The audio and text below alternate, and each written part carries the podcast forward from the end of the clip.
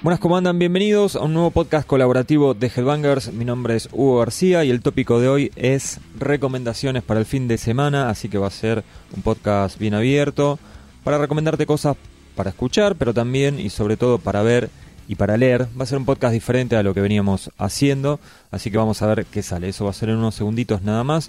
Te quería comentar, antes que nada, sobre todo si estás escuchando la versión liberada de este podcast, que puede ser que lo estés escuchando en la página de Headbangers, en headbangers.com.ar, pero también en Spotify, en la plataforma Evox, en Stitcher o también en iTunes, porque ahora también el podcast está en iTunes.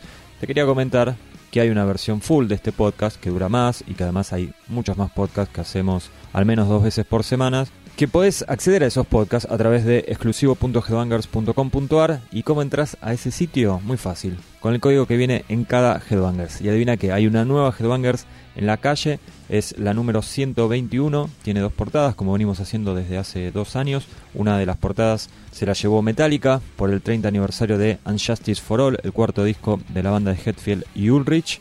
Es una historia oral lo que hicimos, básicamente es recopilar testimonios no solo del grupo, sino también de allegados, gente que estuvo involucrada, colegas. Además, obviamente, con el agregado de nuestra investigación y nuestra opinión. Son 10 capítulos, son 10 páginas, así que hay para todos. Para el que no sabe absolutamente nada del disco, pero también para el fanático, siempre me preocupo de que el fan se lleve algo y no sea solo volver a leer lo que, lo que ya conocía. O sea, no nos quedamos en, che, no suena el bajo de Jason en, en Unjustice for All. Hay mucho más y creo que es eh, hay, hay, hay, data bastante reveladora. Decía que una de las tapas es metálica, la otra lamentablemente se la lleva Vinnie Paul, el baterista de Pantera. Digo lamentablemente porque bueno, hace, hace unas semanas, largas semanas ya, falleció Vinnie Paul.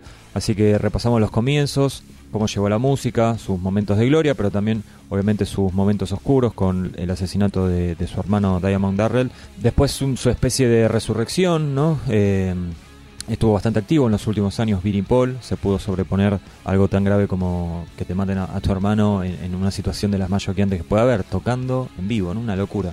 Y bueno, también su final.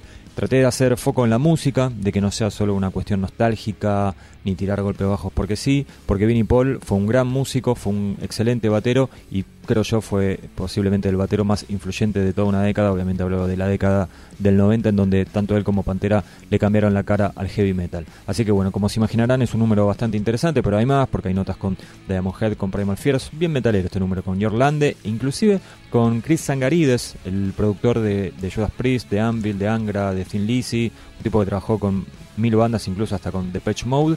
Y para los que les gusta el metal un poco más extremo, también hay un extenso reportaje que hizo Matías Gallardo con la gente de Gruesome, esta banda de death metal que es prácticamente un homenaje a Death, la banda de Chuck Schuldiner, y ellos mismos eh, lo reconocen. Bueno, reviews hay un montón como siempre, las principales, la principal mejor dicho es la de Ghost, hay dos testimonios bastante encontradas las reviews, pero bueno, también hay un montón de otros, eh, de otros discos. Y hay varios eh, shows comentados, eh, Alcest, los tiros de memoria, Mayhem, Havoc, Angra. Así que bueno, estoy muy orgulloso de este número de Headbangers, el 121, que se hizo esperar, pero salió a la calle y ya estamos de regreso al ruedo. Se demoró también en parte, yo se los venía comentando, hubo un cambio de, imprenta y eso siempre este, genera que haya un, un, delay en la salida. Pero bueno, ya está, ya pasó. Así que Headbangers 121 en las calles en la disquería de siempre, en los kioscos de diarios de Capital y Gran Buenos Aires. Para la gente del interior o para los que quieren recibir la revista en su casa, recuerden que en la tienda Headbangers, que es tienda.headbangers.com.ar, podés conseguir esta revista y todas las anteriores, que todavía están disponibles, y te la mandamos a tu casa con envío gratuito. O sea, no pagas nada, la recibís en tu casa, tal como si la compraras en un kiosco diario, en una disquería o donde fuese. Ahora sí, comenzamos con el podcast.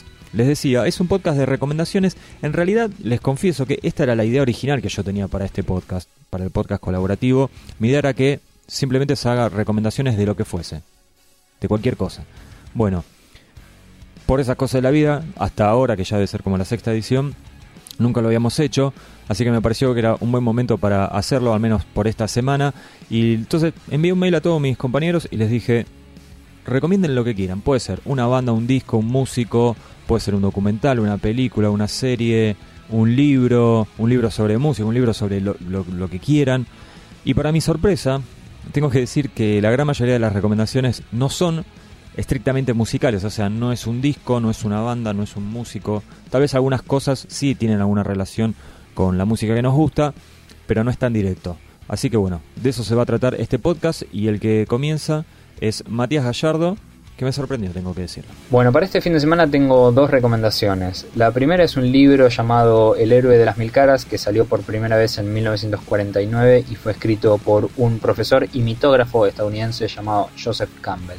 Joseph Campbell fue muy famoso por una teoría que es la teoría del monomito y que habla básicamente de que todos los mitos y las leyendas que, que conocemos provienen de un eslabón común que es justamente la idea que desarrolla el héroe de las mil caras. Probablemente muchos hayan sacado la conclusión después de haber leído o ver teorías como El Señor de los Anillos o Harry Potter o Star Wars o incluso, no sé, Batman, que hay una cierta raíz común y varias similitudes en, en las historias de una persona que se encuentra en la más absoluta y común existencia y de repente se le encomienda una misión fantástica que lo transforma para siempre y con eso eh, aparecen un montón de desenlaces distintos, etcétera, etcétera, etcétera. Bueno, esta historia básicamente es algo que Campbell concibió como el viaje del héroe y que son ciertas generalidades que se repiten a lo largo de los mitos de todas las culturas y que en el héroe de las mil caras se, se explican a través del psicoanálisis y, de la antropología, que es algo que, siempre me, llamó la atención y que siempre me, interesó. Eh, me parece que este es un libro que puede llamarle la atención a, todos aquellos que, se hayan preguntado cómo es que las, historias de, de, los mitos, de las leyendas, de las religiones incluso son tan similares y siempre se repiten los mismos eventos con alguna pequeña variación que en general responde al lugar en el mundo en el que se originan. Y Campbell desarrolla a lo largo de este libro que es, bastante, bastante largo, su teoría al respecto de cómo todas estas expresiones mitológicas y, legendarias son una respuesta de nuestro inconsciente a, sobre cómo nosotros entendemos el mundo y entendemos la vida en este planeta que nos toca habitar. Eh, me parece que más allá de, las cuestiones que, abarca, sí eh, deja una, reflexión interesante, al menos es la que, me dejó a mí, sobre cuál es el peso que tiene la mitología en la sociedad y en nuestras vidas en, particular. Y en ese sentido sirve para justamente analizar las respuestas que se tienen desde las diferentes culturas a sus historias mitológicas por ejemplo, en el caso de los dogmas religiosos que hasta el día de hoy, como hemos visto recientemente, nos siguen afectando eh, incluso en nuestro, nuestro día a día. Eh, de la mano de, este libro, que, lo recomiendo con, con fervor, elegí un disco que se llama Within the Veil y fue editado en 1991 por una banda llamada Fear of God, que fue una banda bastante particular con una vocalista muy particular llamada Don Crosby que murió lamentablemente en 1996 y que había participado en una de esas extrañas eh, coincidencias en una banda llamada Detente que, hacían un hardcore bastante pesado y en la que tocaba la guitarra un tipo llamado Ross Robinson Después alcanzó la fama mundial por ser el productor de varias bandas de new metal y básicamente el padrino de, ese sonido. Pero volviendo a, Fear of God, eh, Within the Veil eh, es, un, disco de, metal noventoso que tenía influencias del trash, del hardcore, pero también de la música gótica, de bandas como Typo Negative, del grunge, grupos como Danzig incluso, y que obviamente como pasa siempre con este tipo de casos donde una banda suena solo similar a sí mismos, no tuvieron mucha vida y eh, después de un disco más en 1994 eh, desaparecieron. Y, bueno, Don, Crosby eh, murió consecuencia de, su abuso al alcohol en 1996, pero dejaron este disco que yo creo que es bastante, bastante interesante, un, disco al que, al que suelo volver cada tanto y que, siempre que, lo, vuelvo a escuchar me deja esa sensación de que nunca escucho algo similar a, Fear of God. Bueno, justamente miedo a Dios es, es algo que me parecía bueno como para, para recomendar y justamente para emparentar con, con esta idea de, de Joseph Campbell de que los dogmas y, las religiones están sostenidos en base a historias eh, comunes que no son más que experiencias humanas y que no deberían ser más que un motivo para, analizar y comprender el modo en que vivimos y no como para imponerle nuestra visión a los demás. En especial cuando eso llega, como hemos visto tantas veces a lo largo de la historia, eh, a consecuencias bastante graves como la, guerra, las muertes y eh, la segregación. Bueno, eh, espero que, que disfruten tanto de Joseph Campbell como de Fear of God y volvemos a escucharnos pronto.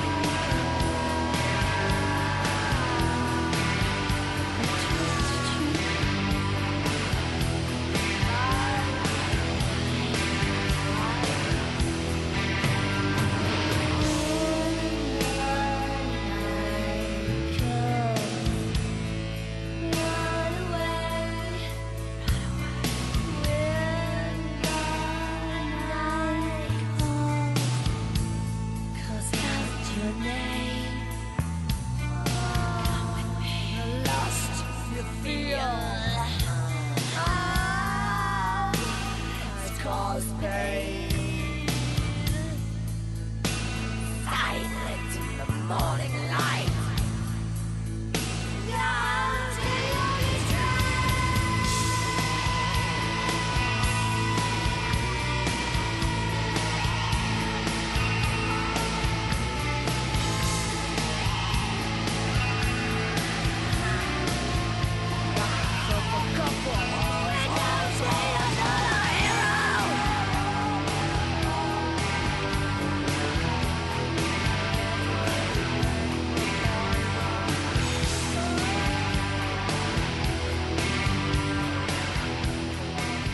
Pasaba la recomendación de Matías Gallardo. Escuchamos un poquito de la banda que había recomendado y es el turno de Ian Andery, que cuando le dije, Ian, ¿te copas para hacer una recomendación para el podcast? Me dijo, estoy justo en el cine. Estaba en el Gaumont, acá en Capital, en Congreso. Y bueno, calculo que eso de alguna manera influyó Bien, en que para esta sección de recomendaciones voy a elegir una película de terror, una película de terror nueva del, del 2017-2018 en particular una película de terror de un país bastante, bastante peculiar que es Indonesia. La película es Satan's Slaves, los esclavos de Satán, un nombre bien metalero. Es de Joko Anwar, es un director medianamente joven, con un par de películas muy interesantes. Creo que la más accesible para conseguir y para mirar es Ritual, también conocida como Modus Anomaly, que es del 2012. Y bueno, es tal vez el director de, Indonesia con más proyección internacional, en tanto en el terror como en, en general, digamos. Eh, Slaves es una película ambientada en los 80 es una película sobrenatural y en ese sentido recuerda bastante al conjuro, porque lo que tiene también es que está cruzado por el folclore asiático, el folclore asiático y las creencias particulares de Indonesia respecto a lo que son la vida más allá de la muerte, las posesiones, los zombies y todo ese tipo de encuentros paranormales. Está situada en los 80 es una familia de clase media con problemas económicos, donde la madre está muy enferma hace años y muere. A partir de la muerte de la madre empiezan a haber visitas extrañas a la familia y se desenmascara una especie de tramoya espiritual con el, embarazo del último hijo, con una especie de secta que los está persiguiendo. Y creo que el, fuerte realmente de la película es lo bien que está filmada y lo interesante que que es Yoko Anwar para contar una historia, porque es muy, muy interesante los recursos que utiliza, visualmente es increíble, las locaciones son muy interesantes y también encontrar una película de horror con un folclore distinto al folclore occidental, el folclore cristiano, es también refrescante porque le da otro tinte muy interesante que la separa de la mayor parte de las películas que uno puede llegar a ver en el occidente de terror. Es una película con no demasiado gore, bastante bastante bien acotada en cuanto a la narración, de una hora y media clavadita. Hay unas actuaciones muy buenas, en particular de Tara Barro, que es la que hace de la hija mayor, que es como el personaje principal dentro de la familia, que tuvo varias películas de Indonesia que saltaron al, mercado internacional Tara, que es una actriz, digamos, medianamente famosa en, en su país. Así que bien, para fanáticos de películas como El Conjuro, como películas de terror clásicas de los 70s y 80s, porque toma la, la, la estética de esos films. Lo, que tiene raro también es que se supone que esto es un, remake de, la, de, una película de los 80 de la película del 82, que es Pemgadi Seitan, una película de los 80 de los 80 que en definitiva resulta una especie de remake del clásico de, Don Coscarelli que es Phantasm del 78. Lo extraño es que realmente la película Pemgadi Seitan no tiene nada que ver con la, versión de, de Don Coscarelli de Phantasm no tiene nada que ver tanto en lo narrativo como en lo estético, porque en Phantasm es un drama, es un terror sci-fi mezclado con sobrenatural y termina en un, siendo completamente ciencia ficción, porque son alienígenas en definitiva los antagonistas. Y en Peibai de Shaitan del 82 es una película de posesiones, de, de, cosas sobrenaturales, así que resulta raro que haya un remake de un remake de una película de otro país que realmente no se parece en nada al, al material que, que adaptan. Pero bueno, en definitiva, creo que es una película muy amena para entrar al cine de terror de países no usuales, que recomiendo totalmente para ver este fin de semana con algo rico para comer y algo rico para ver. Ahora sigue el podcast, pero tengo que recordarte que hasta acá llegó el podcast liberado. Si quieres escuchar la versión full, ya sabes, exclusivo.headbangers.com.ar. Ahí ingresas con el código de la Headbangers 121. Nos volvemos a escuchar el viernes que viene. Chau.